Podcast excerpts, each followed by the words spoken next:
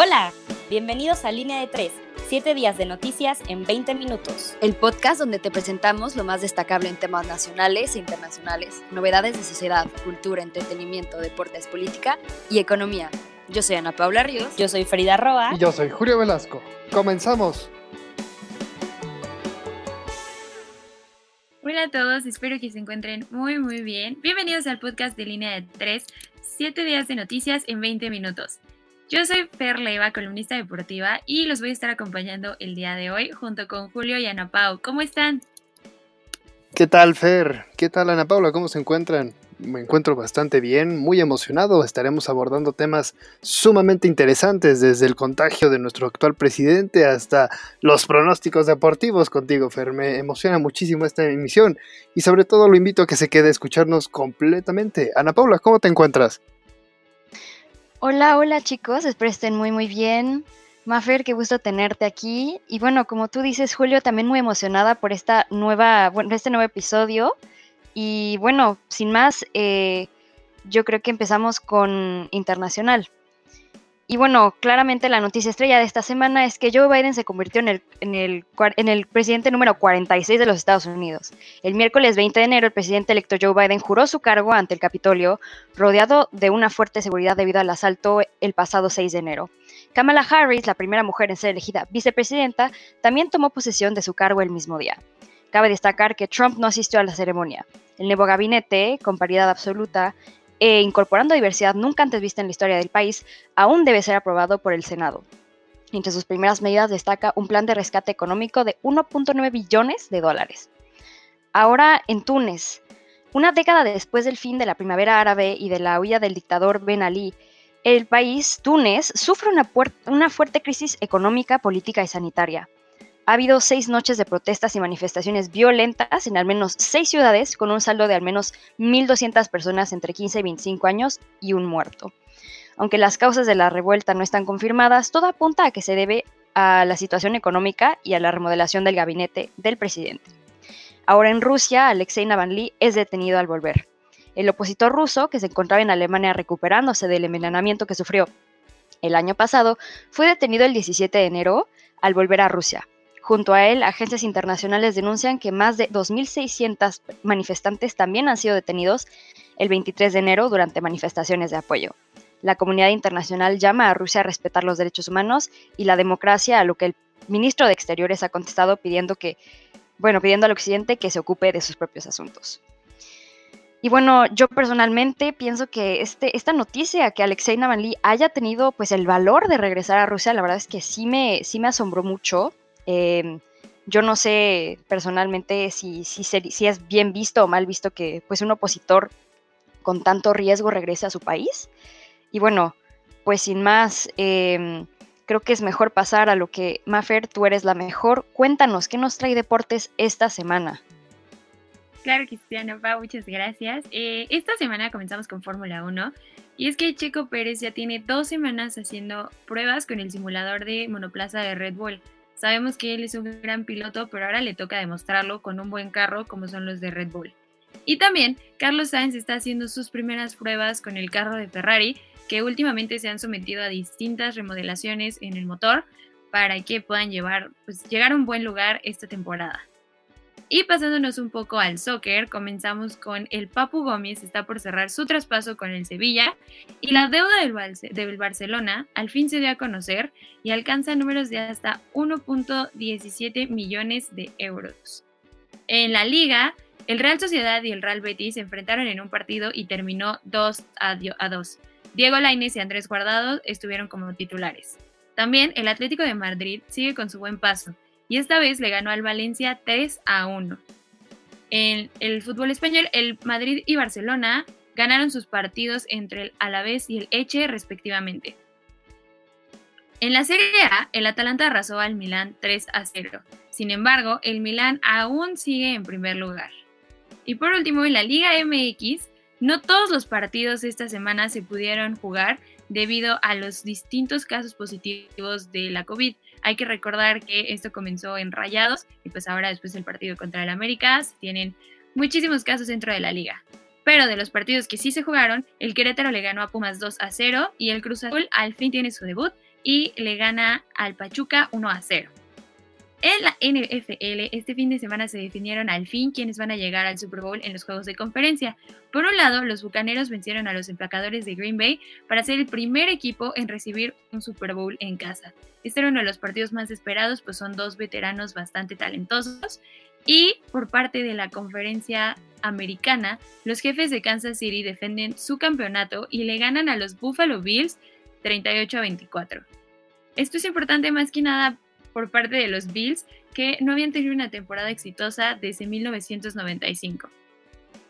En la NBA, después de seis semanas de juegos, el top 3 de los Power Rankings se encuentra así. Primero Los Ángeles Lakers, que defienden su primer lugar, siendo los campeones de la temporada pasada.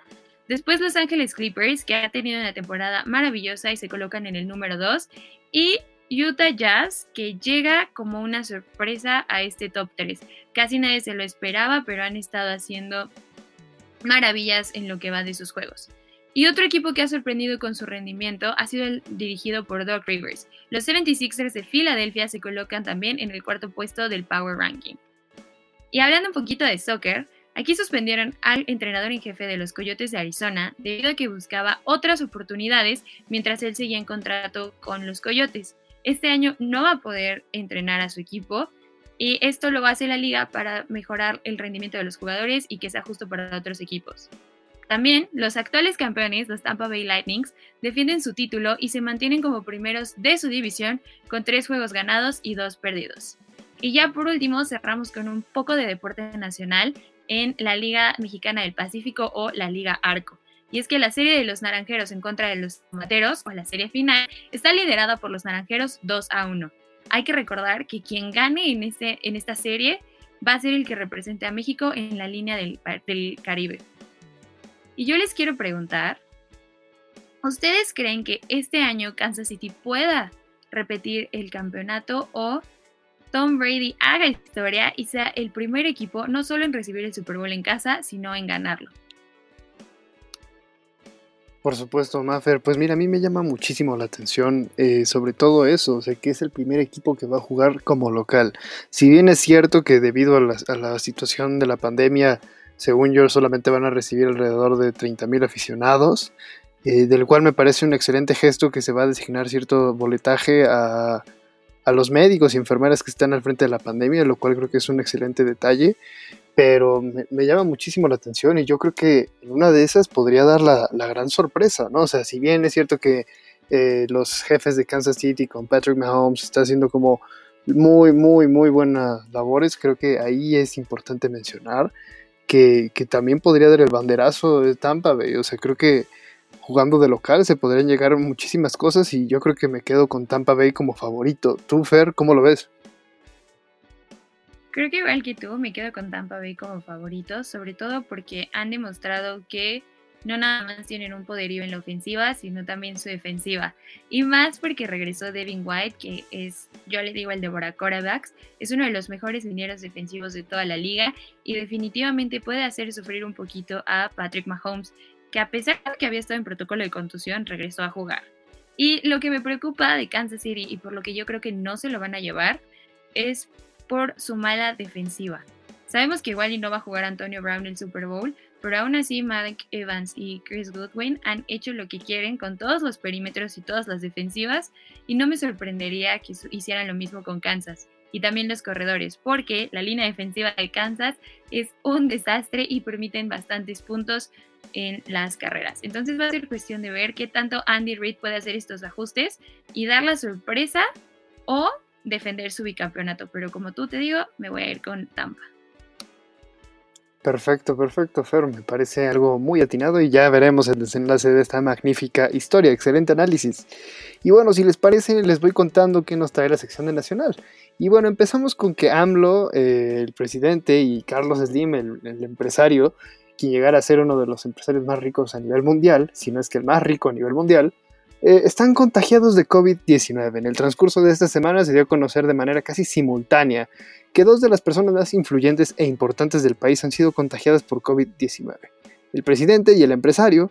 Eh, se sabe de hecho hasta el momento que ambos presentan síntomas leves, sin mayores complicaciones y que se encuentran bajo atención médica. Ligero recordatorio, hasta la fecha llevamos más o menos 150 mil muertes en México y 1.77 millones de casos. Obviamente de los que se sabe, más los que no están registrados todavía. En otras noticias, les cuento que le dan la luz verde a IP y gobiernos estatales para adquisición y distribución de vacunas. El gobierno de México ha dado luz verde a la iniciativa privada para poder adquirir y distribuir vacunas. Esto luego de que el presidente López Obrador lo anunciara el pasado viernes en su conferencia matutina. La Coparmex considera positivo este cambio por parte del gobierno federal y se dice que a, la espera de las reglas de adquisición, pero sostiene que el sector privado en conjunto podría ser capaz de cubrir con la vacuna a 11 millones de mexicanos por mes.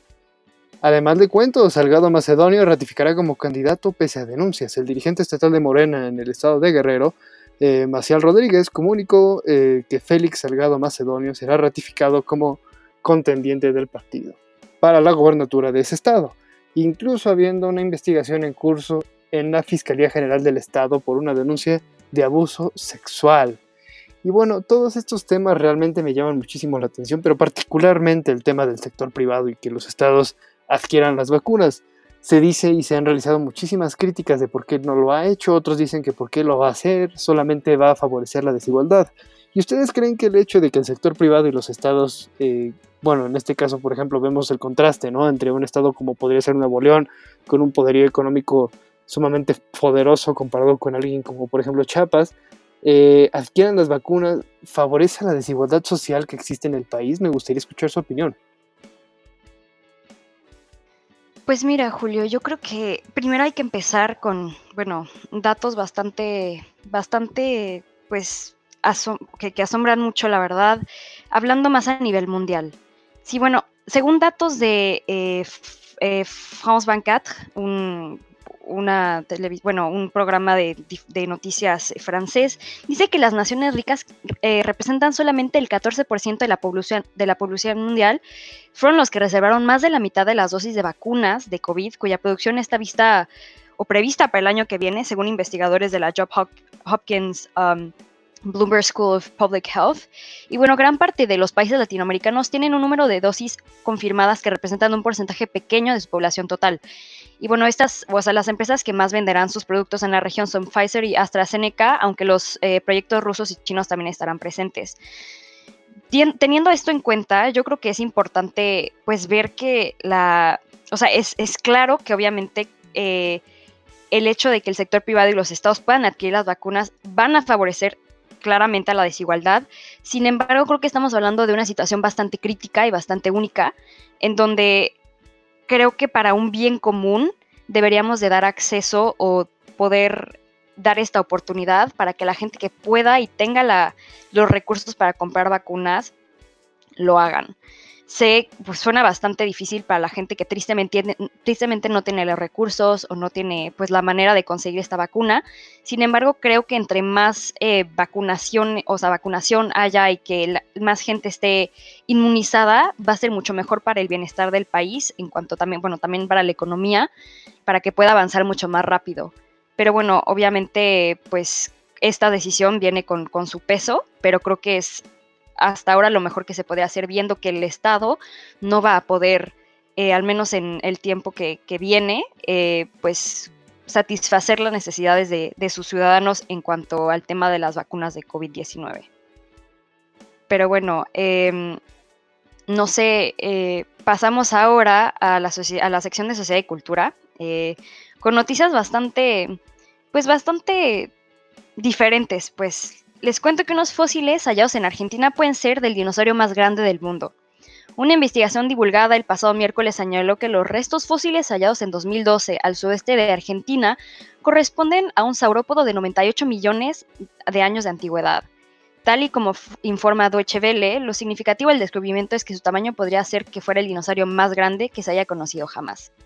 Y bueno, ahora una noticia bastante triste para para Europa, especialmente para Francia, el Centro Pompidou de París cerrará por obras entre 2023 y 2027.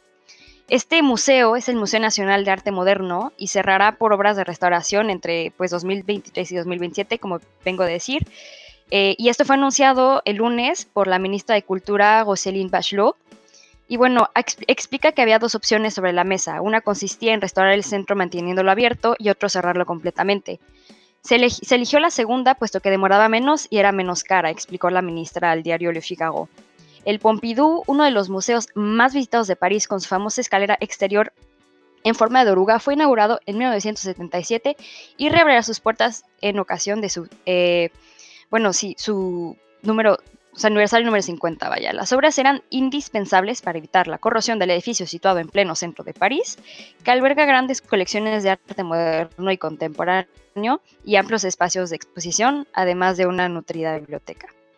Y bueno, esto es todo para la sección internacional, eh, un poco de historia de uno de los museos más importantes de Francia. Y ahora, Julio, cuéntanos mejor qué nos trae la sección de política y economía. Bueno, Ana Paula, de entrada es toda la sección de sociedad y cultura. Ya te cruzaste los cables, ya se te está afectando un poquito el jet lag, pero no te preocupes. Eh, de todos modos, me parece muy interesante el tema del dinosaurio. Creo que es una noticia muy interesante para los temas de la ciencia. Y bueno, si les parece, vámonos directamente a la sección de política y economía, ¿no? Les cuento que el Fondo Monetario Internacional ajusta las expectativas para México, lo cual podría ser una buena noticia, dado que el Fondo Monetario eh, mejoró las perspectivas de crecimiento económico en México. La institución prevé un crecimiento de PIB de 4.3% para el 2021. Eh, originalmente se tenía previsto que era un 3.26 para este año y todo esto respecto a la caída del menos 9.9 del año pasado, que bueno, sabemos las circunstancias, el pésimo manejo que se ha hecho y a mí realmente me parece una caída hasta eso bastante mesurada, ¿no? Y ni siquiera gracias a las acciones del gobierno, yo más bien creo que es gracias a la iniciativa privada que se ha tenido estas mejoras bastante notorias, ¿no? Y bueno, también les cuento que las campañas de los partidos políticos no ceden ante el COVID-19. El Instituto Nacional Electoral comunicó que pese a la iniciativa de los partidos por ceder su tiempo de radio y televisión para anuncios de la emergencia sanitaria, ningún partido ha llevado a cabo la iniciativa. Y bueno, déjenme también les cuento que anuncian eh, Putin y López Obrador el envío de la vacuna de Sputnik 5 a México. El presidente Andrés Manuel notificó que sostuvo una llamada con el presidente de la Federación Rusa, Vladimir Putin, el cual se ve también una foto en el cual no se ve bastante enfermo, así como que digamos. Y bueno, realmente lo interesante aquí es que la vacuna no ha sido aprobada por la COFEPRIS y no se aclaró si el mandatario ruso aceptó la invitación a México. Y bueno, en medio de todas estas cosas, realmente pues yo, yo, les hago la pregunta, ¿creen que los partidos políticos deberían de ceder el, el espacio publicitario para el COVID-19? Yo realmente, desde mi punto de vista muy particular, considero que son cuestiones completamente diferentes, que el tiempo en el cual se tuvo que hacer la campaña de quédate en casa, de las medidas sanitarias, todo eso tuvo que haber sido tajantemente desde el inicio y hoy la verdad me sonarían más a patadas de ahogado más que a otra cosa. Pero bueno, me gustaría también escuchar su opinión. Fer, creo que así como tú sí parecen un poco de patadas de ahogado, sobre todo por lo mal que han estado tratando de regular todos los contagios y el plan de contingencia que se tuvo al inicio. Hay que recordar que mucho de lo que está sucediendo y que no se elevaran los contagios tanto como se esperaba al inicio fue gracias a la sociedad civil que dijimos, no, pues nos vamos a quedar en nuestra casa y la iniciativa privada, obviamente. Y en este caso de los anuncios, me parece que definitivamente ya no es necesario ese tipo de propaganda porque hoy en día lo que tiene que saber la gente es justamente qué es lo que vamos a votar y qué es lo que viene. Meter anuncios sobre eh, sanitización puede ser un poco complicado y jugarles igual y a favor si como ahora el único que lo ha aceptado es Morena y decir como, pues aprovecharse de eso como hemos estado hablando en muchos medios que se están aprovechando pues sobre todo de cómo se está manejando toda la cuestión de la pandemia. Entonces creo que aquí lo importante sería buscar la manera de que esta propaganda política puede que sea corta así y que todos sean un respectivo, respectivo tiempo, pero lo mejor sería que se enfocaran en dar acciones de qué es lo que van a hacer en un futuro y sobre todo ver cómo van a mejorar el sector salud después de ver esta crisis más allá de ceder tiempo en la televisión que hoy en día creo que necesitamos para informarnos más de lo que está sucediendo en los partidos políticos. Concuerdo 100% con esa opinión, Fer. Creo que el día de hoy, ya en pleno 2021, de cara a las elecciones más grandes en la historia de México, eh, conviene realmente que se hagan las propuestas este, en, o sea, en presencial y de forma realmente directa, ¿no? O sea, creo que realmente eso es lo que conviene, que nosotros como ciudadanos nos informemos respecto a las medidas que se vayan a tomar. Y bueno, ya de cara al cierre, muchísimas, muchísimas gracias. Ahora sí, este, Fer, Ana Paula, que nos acompañaron en esta emisión. Eh, Fer, excelente análisis por parte del Super Bowl y ya veremos cómo, cómo se van dando los resultados de una forma bastante, bastante natural y bastante impresionante. Entonces, de nuevo, Fer, Ana Paula, muchísimas gracias. Muchas gracias Julio por haberme invitado, igual que tú estoy ya muy emocionada por cómo se van a desenvolver estos partidos y sobre todo pues para que la gente nos escuche y nos deje también por ahí en nuestras redes sociales qué piensa de todo lo que analizamos el día de hoy, tanto deportivo como sociedad y cultura e y noticias internacionales. Un gustazo estar aquí con ustedes esta semana. Y bueno, antes de cerrar, no se nos olvide, no se les olvide, perdón, eh, seguirnos en nuestras redes sociales, donde pueden encontrar nuestros artículos de opinión por parte de nuestro equipo. Y bueno, también le queremos agradecer a nuestro productor Adriel, y bueno, les deseo, bueno, les deseamos una excelente semana y pues hasta la próxima. Cuídense muchísimo. Hasta luego.